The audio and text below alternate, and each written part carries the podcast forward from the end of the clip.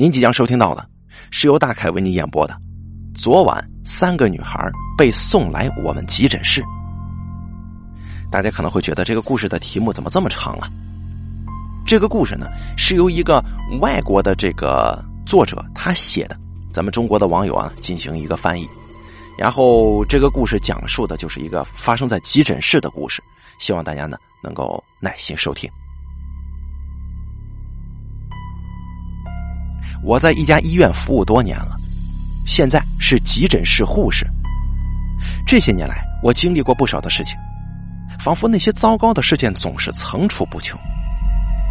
这就是一段有血液跟肉块交织的历程啊！在我们这个地方，只要是你能够想象得到的所有家居用品，都有可能被意外的插进某个人的肠子里。我甚至还看到过某个家伙的四肢被活生生的拆解下来。我也看过人们的肠子流出体外的模样。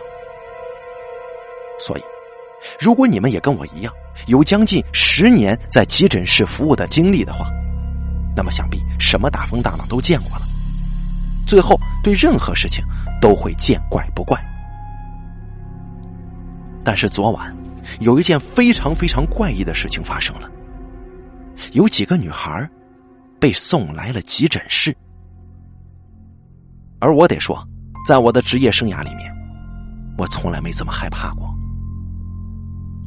这是一种从未有过的感觉。待在这三个女孩身边，我却完全无法理解，这些病患到底该死的出了什么情况啊？这起事件有一个既伤感又糟糕的开头。有个家伙绑架了这些女孩，并且把她们囚禁在地下室，或者关在他家后院的车棚里。这确实是一个超级变态的行为。不过好在有人发现了这些女孩，并且把她们解救出来，送到我们这儿接受治疗。我们医院的规模并不大，那天晚上只有两个人值班，其中一个是我。另一个则是一名叫做劳拉的菜鸟护士。劳拉加入我们团队才六个月，那天呢，我们俩被分派到严重心理创伤特殊检查室里面待命。待在那里，病患总能够得到更周全的隐私空间。毕竟他们与其他的病患略显不同，是遭受到可怕攻击与惊吓的受害者。所以，这个地方的空间会更清静一些，也会更舒适一些。只留下少数几张椅子，是提供给探访被害者的警察们坐的。原先我只想啊，这天底下大概只会有记者与神经病无处不在。但在这些女孩们被带进检查室的当下。整条走道上，居然也充斥着同事们交头接耳的私语声。哎呀，那些可怜的女孩啊！听说她们才刚被从某个变态的车库里头解救出来呢。是啊，那些可怜的女孩，她们甚至吓得说不出话来了。谁知道她们是从哪儿来的啊？谁知道啊？也许她们呢，只是国际妓女而已啊。在为这几个女孩做过逐一检测之后，我做了如下记录：一，她们三个人都无法开口说话，甚至连发出声音都做不到，目前只能比划一些简单的手势来做交流，所以我根本就无从得知他们是否识字。二，他们拥有一模一样的双眸，但我并不是指眸色一样，我的意思是。你看着他们的双眼，你会有一种他们其实是同一个人的这种错觉。那双蓝色的眼睛里有着星星点点的灰斑，而且我可以发誓，他们三个人的眼睛都是这副模样。第三点，他们的肩胛骨中间都有一个凹凸不平的印记。从专业角度来看。这实在是非常诡异的情形啊！因为这通常是属于先天性的缺陷，或者是我们医学所说的重复性劳损才有可能造成。咱们举个例子来说，他们可能被迫得把某样东西，或者说平衡装置放在肩膀好一段时间，或者长时间强迫自己将肩膀维持固定姿势。第四点，他们的脱发情况都非常严重，仅仅是静静的躺在那儿，让我做一个妇科检查而已，他们每个人都有大把的头发掉在床上。所以原先我想啊，他们可能是由于营养不良、缺乏维生素 D 之类的原因所造成的。但在为他们做血液检测之后啊，这报告结果却显示，他们的身体状况都很健康，没有嗑药，没有脱水，也没有其他营养不良的问题。第五点，即使他们是如此的苍白与病态，被暗无天日的藏了好几年。但是不得不说，他们的身体状态还是非常良好的，没有任何维生素缺乏或者其他的健康问题。但就我眼睛所看到的来说的话，这几乎是不可能的呀。毕竟他们被囚禁了这么长的一段时间，就连我的身体状况竟然都不及他们的好。第六点，接下来的。就是最为古怪之处了，他们身上居然没有任何可见的生殖器。没错，就如我所说的，每当我为他们做妇科检查的时候，我都只会看到同样的情况：这些女孩们的下体只有一片平坦，什么都没有。而且我必须强调的是，她们甚至没有肛门。他们看起来就像是只芭比娃娃，但是或许连芭比娃娃都长得比他们要更细致一些。劳拉跟我讨论起关于这些女人的古怪状况以及下一步该怎么做。哎，他们到底是什么东西啊？以及为什么他们会是这副模样呢？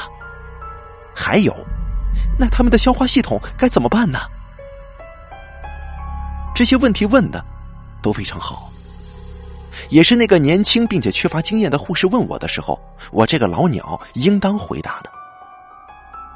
但是在这个时候，我却比他要更加惊慌失措。我现在唯一想知道的是，那个变态为什么要把他们囚禁起来呢？我还是忍不住把这个深深困扰我的问题吐露出来。是啊，万一那个变态对他们做了某些事情呢？比方说，执行某种病态的整形手术了，就像是人体蜈蚣之类的可怕实验吗？只是在实验完成之前，谢天谢地的，恰好被我们给阻断了。哎，咱们是不是应该先请教哪位医生关于肠胃病学的问题呢？劳拉着急的问：“万一他们的消化系统被缝起来了，这这可怎么办呢？”但是我想。劳拉的说法是不大对的，因为他们身上并没有任何的手术疤痕，也没有近期增添的新伤口。就算手术已经结束很长一段时间，伤口已经愈合了，但是只要丧失了消化功能，不出两天，他们的体内就会囤积大量的毒素。但就目前来看，他们却很健康啊。所以劳拉的推测。是不合理的。我对劳拉说：“劳拉，你先不要告诉别人这件事情，我会先试着再跟他们沟通看一看。等我回来的时候，咱们再来讨论一下下一步该怎么做啊。”我把劳拉独自留在房间里，然后自己走回那个检查室。这一路上，我至少与五个警察擦身而过。经过他们的时候，我忍不住想：这些警察知道这些事情吗？他们是否知道待在里面的根本就不是普通的受害者呢？我先轻轻敲门以作示意，然后再进入检查室。但是在我进门的一瞬间，我听到某个人说话的声音戛然而止。那个女孩仍然静静的坐在床上，但是她的黑发却似乎比我刚刚所见的更长了，隐约有一些亚洲人的韵味。连同她的那双眼眸，也似乎比我记忆当中的更加蓝了。我是克雷尔，我告诉他，我是刚刚帮你做体检的护士，你能不能听懂英语呢？我问道。但是我所得到的唯一答复就是，他严肃的点了点头。那么你可以说话吗？我继续问。这回他没有摇头，也没有点头，只是眼睛发直的盯着我，在那双蔚蓝色的眼眸里有灰色光斑，晶莹闪烁。你是从哪儿来的？我问他，他同样没反应。你今年几岁啊？我再次问，但是他仍旧保持沉默。你的身体外观有一些异常，之前曾经让医生检查过吗？我问道，但是他同样不做回答。但在这个时候，他的眼神终于有些异变了，那是一种带有敌意的眼神，是愤怒吗？或许吧，又或者说是某种怨毒的目光。然而，我接下来要提出的问题实在是有违专业，但是我总是忍不住脱口说出：“你，你是人类吗？”这个女孩张大嘴巴，她没有发出任何声音，但是却有尖叫声环绕而来，在我们四面八方疯狂炸响着。这番动静引起了医院里一阵慌乱。大概过了大约有二十分钟左右吧。我唯一能记得的是，在第一时间里，我就不顾一切的逃离了医院。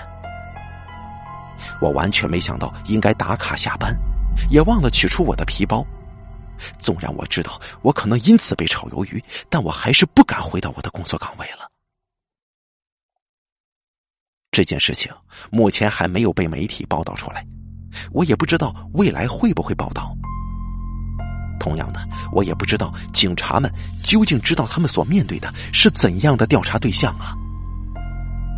而这个时候，我唯一能够确定的是，我绝对不会告诉他们这件事情。直到现在，我还是忍不住反复回想这件事情：他们到底是什么鬼东西啊？以及，我是说，万一他们根本不是被害人呢？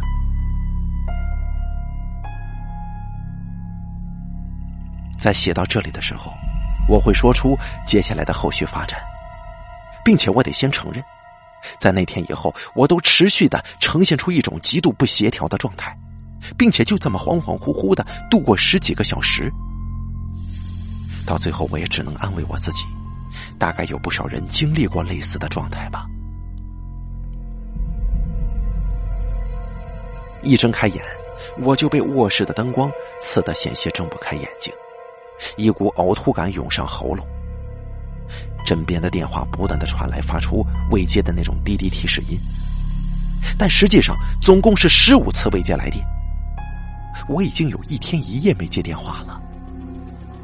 第一次是劳拉打过来的，也就是那个新来的护士，她问我跑哪儿去了。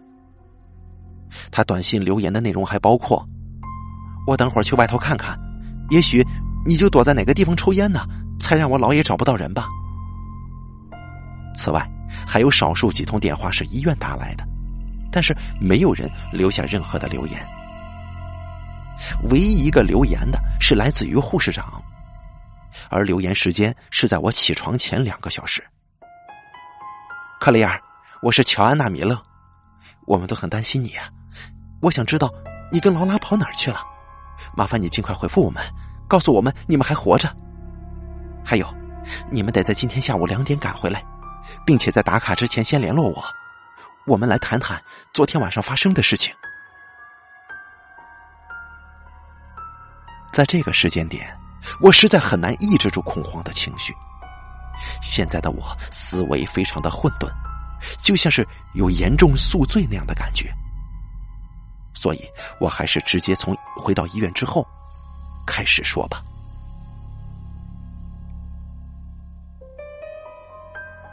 在这之前我先回答昨天大家问的几个问题。这三个女孩看起来年纪相当但是来自不同种族。比如上一篇介绍过的那位，从外观来看，他大概是亚洲人；第二个则可能是来自中东国家；第三个是黑人，但是肤色比较浅。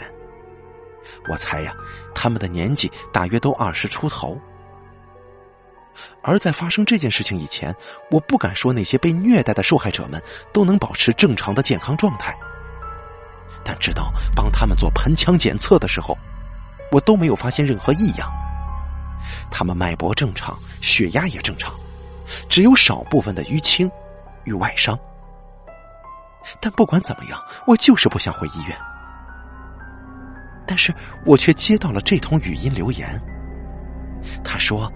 劳拉也不见了。听到这个消息，让我的胃一阵绞痛。我拨打电话试图联络他，但是每通电话最后只会转进语音信箱。于是我又翻开大家的留言，看看能不能找到一点方向。但是，我就跟大家一样，毫无任何头绪啊。也许，我只想证明我还没有发疯吧。我也不知道。总之啊，我还是回去医院了，但是我没有先去见护士长，因为说真的，比起被护士长约谈，我倒还宁愿去见一见那个妖魔鬼怪或者外星人。所以取而代之的，我直接向那三个女人的住处走了过去，也就是那间特殊检查室。但是我不知道。当我发现房间的三个女人已经不在的时候，我是应该感到松一口气，还是失望呢？好奇心使我又去翻看他们的相关资料。我叫上了厄尔与我同行，他是血检室的检验人员。哟，这下可好了，看来有人把事情搞砸了。厄尔幸灾乐祸的说：“他点了点屏幕说，就是这个菜鸟吧。”劳拉，一个金发妞嘛。没错，就是他。但是，什么叫把事情搞砸了？你的意思是？我问道，并且盯着屏幕。对呀，你看看，这三组血液样本根本都是一模一样的。我猜呀，他大概是想把那个可怜女孩的血给放干吧。哼，居然要一个女孩输出这么多的血。嘿他笑意更深了，并且伸手敲了敲屏幕。不，这不可能！我拿给你的分明就是三组不同的血液嘛！我重申道。但不可否认的是，此时我的脑袋也是一片混乱，因为我分明记得，整个抽血过程我确实都在旁边监督。我们互相帮忙，而且我本人就在现场。我还亲眼看到他从三个不同女孩身上分别抽出不同的血液样本出来，难道不是这样吗？为什么三个人的样本都会一样呢？直到这个时候，我终于发觉一件事情：其实我根本就记不太清楚过去二十四小时发生的事情了。比如最初的妇科检测，我顶多也只是。记得大致的检测流程而已。虽然我知道大概发生过哪些事儿，但是如果真要细数每分每秒发生了什么细节的话，我居然真的说不出个所以然来。你还有其他发现吗？我问道。我不知道是谁把同一个样本放进检验炉的，但是你看呢？我看着屏幕，并且瞬间明白了他的意思：绒毛性腺素指数。也就是我们检测人们是否怀孕的依据。虽然这种腺素有极小的原因，可能是出于癌症，但是这更有可能是因为其中一个女孩，也就是那些没有任何外部生殖系统的其中一个女孩，可能已经怀孕了。你有没有看到劳拉呢？我问道。第一时间内。我看到厄尔的脸色略微一沉，我猜他应该是对我的冷淡感到失望了。谁让我这些天以来都是处于一种这到底他妈发生了什么事情的惊吓状态，并且我对任何事情根本就麻木了，包括情感。你说那个菜鸟金发妞啊，有啊，他昨天还在秘密基地找你呢，找了两三个小时吧。估计啊，他看起来显然是吓坏了，脸色很苍白。真希望他被调职之后可以好好的休息一下。但不知怎么的，我却开始对此有所抱怨了。所以我先谢过厄尔，并且邀请他一起去抽一根烟。我真的常常的想去思考一个问题：为何其中一个女孩能够怀孕呢？他们连外部生殖器都没有啊！克雷尔，放松点吧。等你被降职之后，你可得好好休息啊。喂，我还没有被降职好吗？我想我得继续工作了。在休息的这段时间里，我依旧食不下咽。所以我又跑去特殊检查室查看了，而他们头上掉下来的头发，是我这次搜寻的目标。即使我们手上没有另外两个女孩的血液样本，但也许我能在房间里找到一些女孩们掉落的发丝。但是这些房间却一尘不染，由内至外均是一尘不染。这个时候，我唯一能够想到的。能与那些女孩还算是略有关联的其他去处，也就只有我跟劳拉当初开会的那个小储物室了。我不知道我打算在那儿找到什么，但我还是在储物室的地板中央找到了一把头发，一缕金色的头发。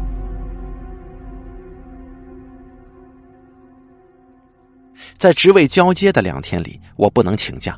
所以我还是挺过来了，一直到完成所有交接仪式之后，我就立刻飞奔似的冲向我的车。好在过去我曾经有过几次载着劳拉回家，所以我知道他家住哪儿。虽然想到他所居住的公寓，去的话得花我不少时间，但是皇天不负苦心人，我终于在门口看到那张熟悉的脸孔了。你还好吗，劳拉？我张口就问，但是他的表情看起来只想把我拒之门外。克雷尔，我想我是不可能好的。我不知道他是哪里不对劲，但他看起来呢，就像是处在崩溃的边缘，心情甚至比我还要沉重几分。听着，我知道我就是个王八蛋。居然把你独自留在那个鬼地方照顾那些女孩什么女孩劳拉问道，她的声线听起来很硬。劳拉，你明明知道我指的是谁呀？我说道，但是他却打断了我的话。什什么女孩啊？他又说了一次，他的声音听起来异常的烦闷，但是他的眼神却很惊恐，甚至夹杂着一丝乞求的意味。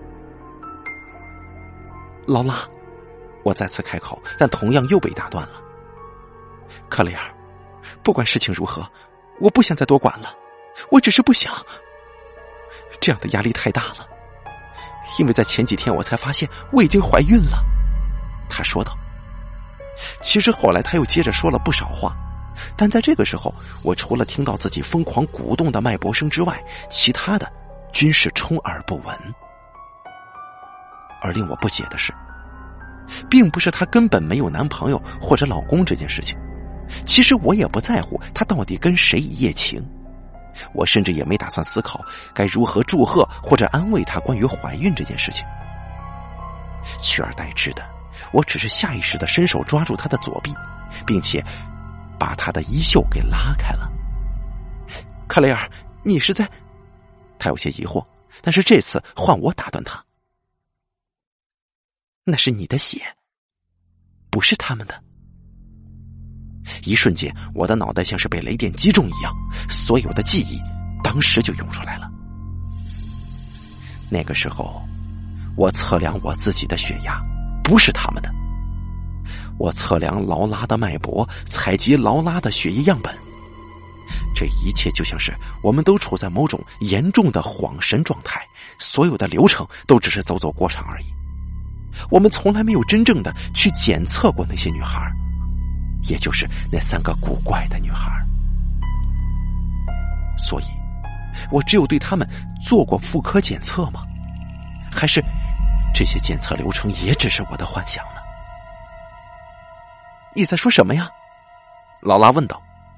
但是他也低头看向他的手臂，手臂上有当初我们抽血的针孔。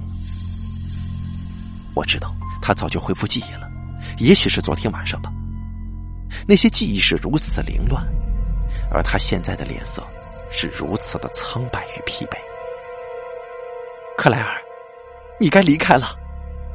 没等我说话，他就直接把门关上了。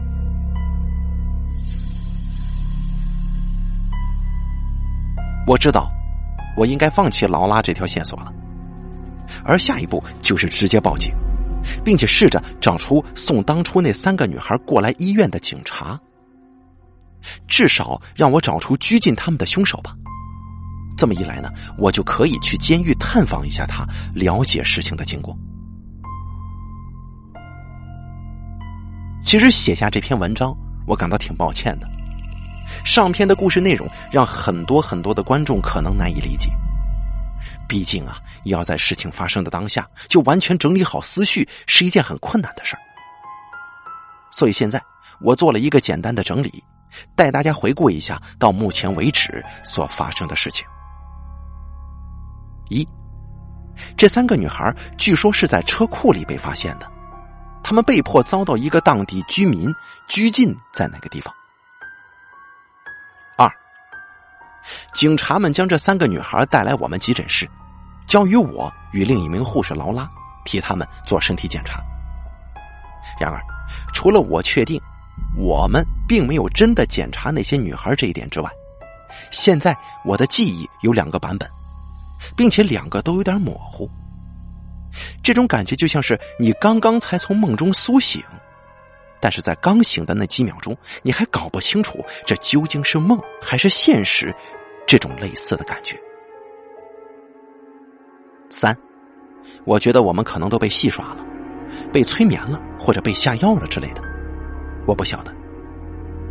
这些女孩使我们深信曾经替他们做过检测，但实际上我们又根本没碰过他们。然而，如果他们能够误导我们到这种程度，那我实在是很忧心。他们到底还能对我们做些什么？话回到正题，咱们继续说一说劳拉。劳拉现在怀孕了，但我敢肯定，我确实在我们当初谈论那三个女孩的储物室里面找到了她的部分头发。另外，还有很多朋友建议我，也应该试一试验孕，但是我想啊，这是没必要的，因为我根本就不可能有小孩子。早些年我就做过子宫切除手术了。但我还是很担心劳拉，而我所担心的，并不是她由于压力过大而导致的脱发问题，也不是那些发生在她身上古怪的事情，由那三个女孩所引起的古怪事件。我估计，要是我直接询问警察关于这起人人所避而不谈的绑架案，肯定会引起警方的疑虑的。所以取而代之的，我打算先看一看那天的收押记录。而在警局的记事簿里面显示，那天总共有五个人遭到逮捕，但是在保罗拉·格瑞夫底下的检举人署名处，却是惹人猜疑的留下了空白。而且，身为一名护士，我们永远无法得到太长的休息时间。但即使如此，我还是勉强挤出几个小时，只身开车来到保罗拉·格瑞夫被关押的监狱当中。根据政府提供的 A.P.P 程序显示，这座监狱没有提供犯人保释的措施。我知道，也许有很大机会我根本就见不到他，毕竟我不在他的访客名单里，又或者他甚至连亲友探视权都没有。但最后，我还是决定递上我的申请探访表，出示我的身份证，并且在进入监狱之前用金属探测器先行验身。当警官问我跟保罗是什么关系的时候，我告诉他我是保罗的朋友，而除此之外，就没有人再问我更深层次的问题了。我跟随其他探访者来到一个窗户很少、设备简陋，并且被水泥跟有机玻璃分离的两个区域这个房间里。我坐在史上最难坐的铁椅子上，惴惴不安的等待着。这个时候的我，其实内心仍然怀疑这个男人，这个从头到尾涉及整起事件的男人，他是否愿意出来见我呢？但是。在我见到他的第一时间，我就卸下了心头的重担。他很高挑，身形却过于单薄，皮包骨头似的手臂以一种怪异的角度弯曲着，等长的双脚很笨拙，他的脚踝明明没有被锁链拴住，但他走起路来仍然是跌跌撞撞，步履蹒跚。他的皮肤很苍白，双眼凹陷。下头挂着两道浓重的黑眼圈，严重牙齿缺失，还有那浑身泛黄的肌肤，藏在指甲缝隙里的污垢，还有远比这更糟的，就是他那严重脱落的金发，肮脏油腻，鬼剃头一般的裸露出大块大块的头皮，看起来就像是在他的头上打了一张又一张的补丁。而他眼里的深刻恐惧，却与他脸上那抹夸大、无法抑制的欢快笑容形成强烈对比。但据我所知的是，监狱里关押的犯人虽然有千百种，但通常他们有一个共同点，就是他们都不快乐。保罗，我对他打招呼。并且试图提醒自己，必须要装的跟他很熟才行。毕竟我是这么告诉警员的。虽然说实话，我可以肯定，只要我没有提供给他任何药物的打算，根本也不会有人想找我麻烦。嘿，嘿，柏林那段的家伙，你好啊！他兴奋的响应，并且坐了下来。我们俩相对而坐，中间只隔了一块二十五厘米厚的塑料隔板。但实际上，以他糟糕的口腔状况来说，我还真的挺庆幸有这层隔板的。我是克莱尔，我自我介绍，而他的脸上总是洋溢着满满的笑容。你似乎心情不错嘛？听到这里。还剩没几颗牙的保罗，马上又夸大的笑了，哈哈，克里尔啊，呃，这就只是一种春风得意的感觉而已，一种春风得意。你说什么？你在这儿怎么可能会春风得意呢？现在他的模样，其实就跟当时急诊室那些女孩放声尖叫时的模样同样吓人，但是他的眼神却是如此安详。一双蓝色的大眼，似乎无时无刻都光彩熠熠的。但这副安然模样，与他身处的环境毫无疑问是不相符的。正是他的这种反应，让我更加笃定，他就是经历过一切的人。毕竟那些不知道究竟是什么东西的女孩如此可怕，也难怪这个家伙会认为监狱才是最后的净土。保罗，你是因为那三个女孩才被关进来这里的吗？我问道。但是就在我问完这句话之后，他的笑容瞬间就褪去了，留下的全部都是惊恐的神色。他轻身靠近透明塑料隔板，声音稍微大了一些：“我为什么被关在这里不是重点。”他语气坚定的说：“他呼出的热气让我们中间间隔的板子上蒙上了一层水雾。”我我不能谈论这件事情。总之啊，我就是得被关在这儿。你说什么？我不懂他的意思。他闭上双眼，我几乎可以看到他眼中含泪。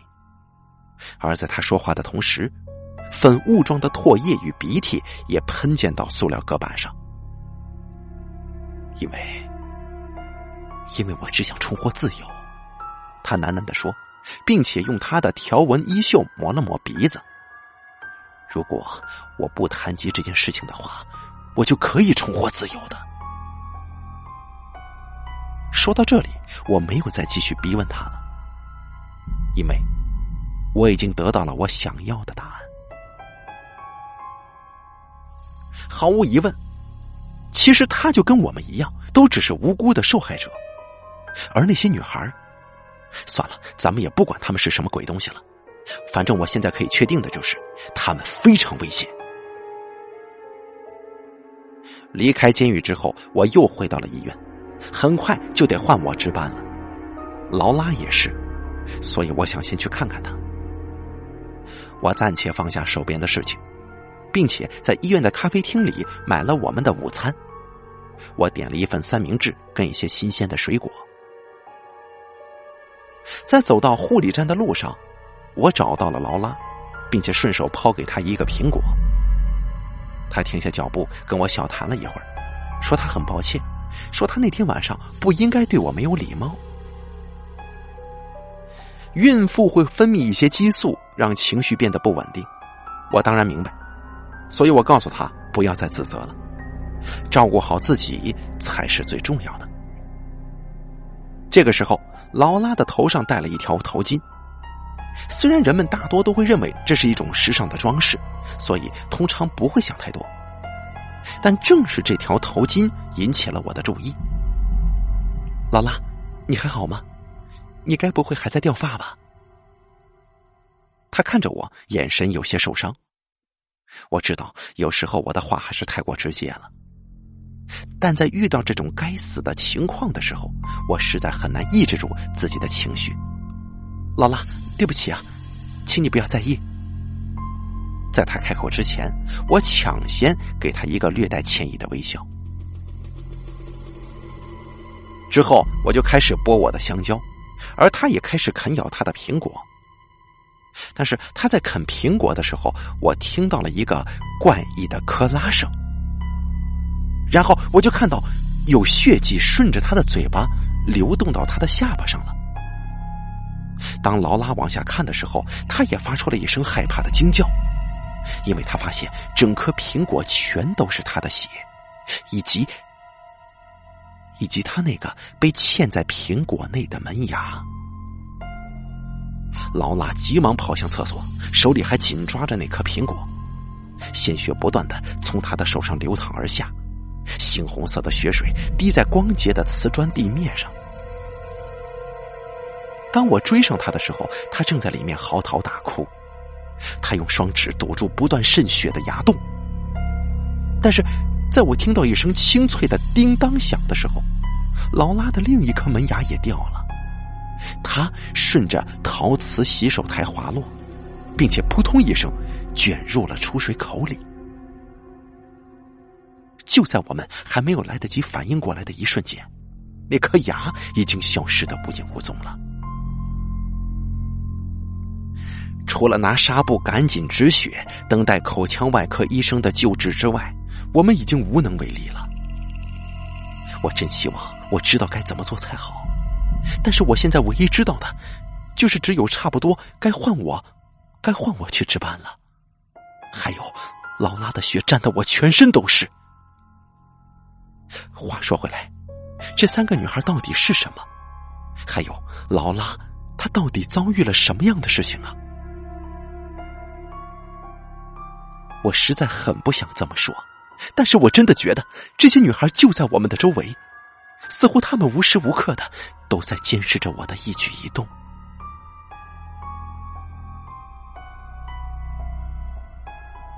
我写的这个文章似乎写的有些冗长了，剩下的这篇我可没有时间写这么多了，所以我直接附上前几天的事件统计吧，好让大家知道最近发生了什么事情。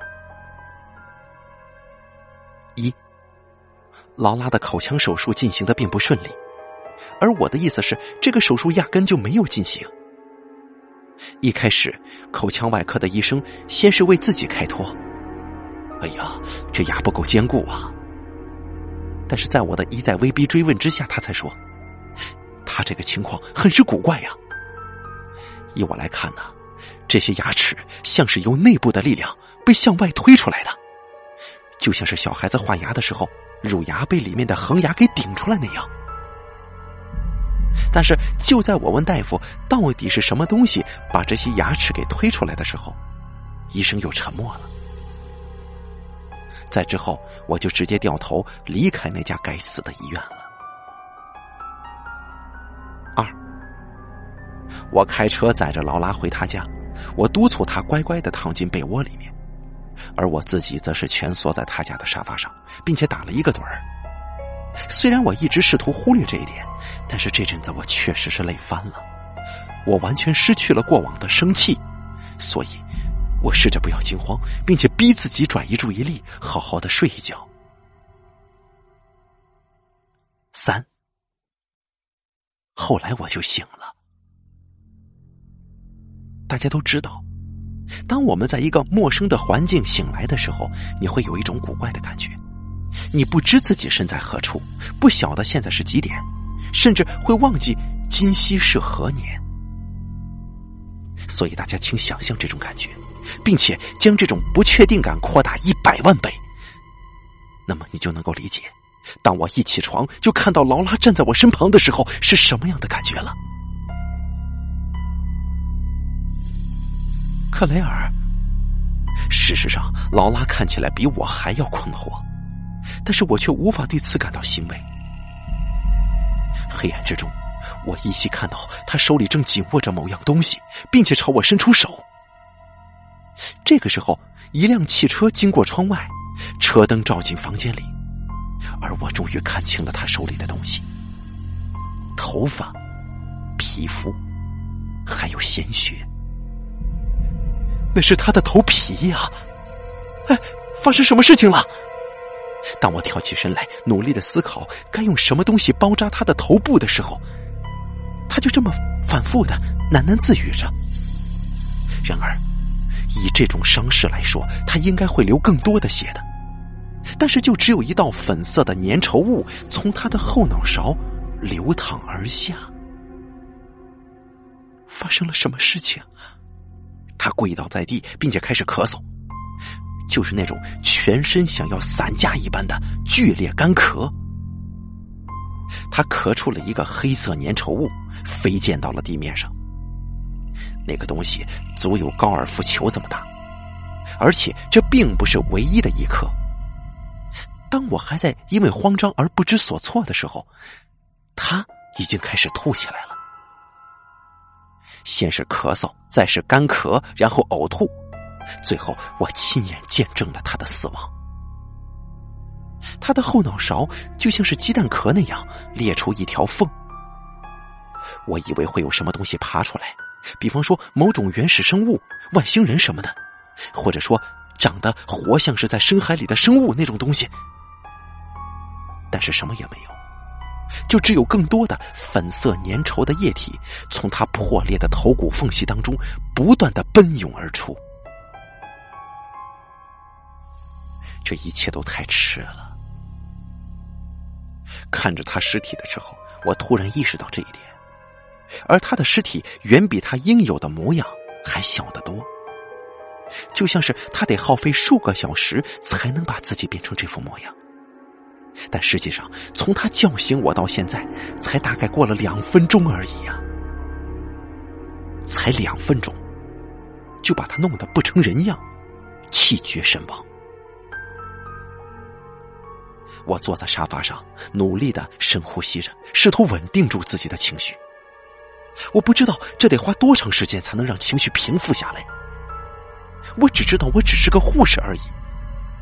我入行已经很多年了，但是遇到这种事情，想必任何人都受不了吧。直到情绪冷静一点，终于能够移动起身之后，我才朝门口走去。此时我心里正担忧着，现在到底该联络谁才好啊？警察？救护车还是 FBI？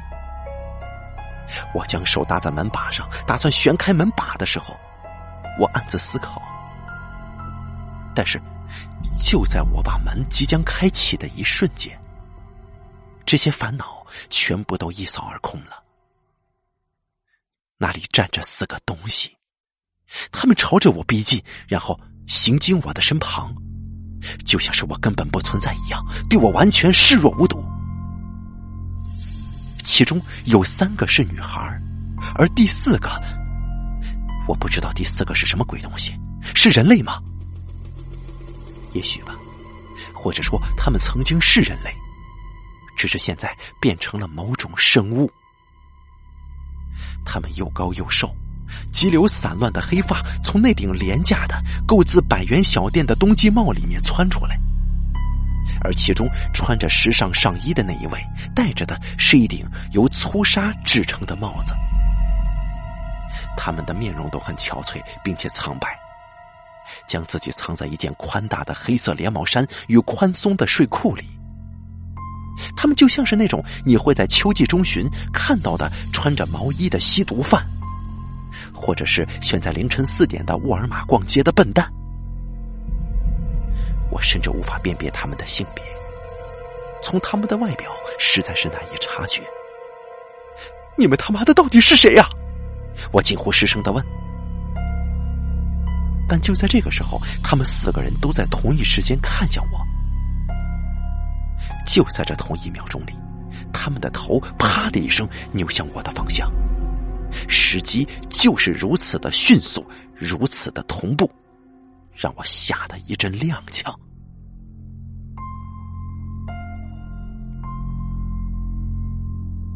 他是个失败品。第四个东西说道。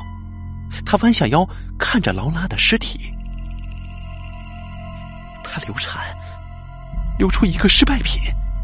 我复述道，心里既生气又困惑，但是这显然不是一个最佳的情绪。如果只是他妈的流产，怎么可能变成这副模？他只是个失败品。他有些恼怒的重复道：“别过于担心了，克莱尔。只要等到程序接近尾声，你就会明白一切的。”什么程序？我问道。但是他们却置若罔闻。这些女孩就这么转身离开了，而第四个也尾随其后。你们要去哪儿？接下来会发生什么事情？这到底怎么回事啊？我敢肯定，我绝对重复询问了无数次的“这到底是怎么回事”。其中一个女孩转过头来，看了我一眼，那是一种意味深长的眼光。而我可以发誓，在他们四个走出门外，并且把门把带上之前，我确实清楚的看到那个女孩在冰冷的窃笑着。我可以发誓，在他们关上门的下一秒钟，我就立刻追上去了。但是就在这么短的时间里，他们本应该连走出大厅的机会都没有的。但是当我把门再次打开的时候，他们居然已经跑得无影无踪了，就这么消失在稀薄的空气里。我把劳拉的尸体留在原处，然后走到对向的小餐馆。我试着弄清楚。我到底应该通知什么单位才好？我点了一杯咖啡，在餐馆里坐着，并且用手指梳了梳我的头发，这是我一紧张就会有的习惯。而在我看到指缝里的头皮、血块的时候，我居然一点也不惊讶了。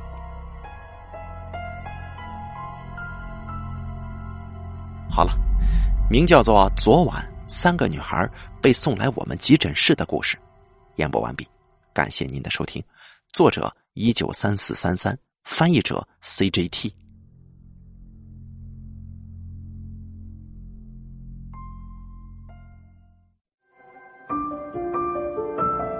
本期故事演播完毕。想要了解大凯更多的精彩内容，敬请关注微信公众账号“大凯说”。感谢您的收听。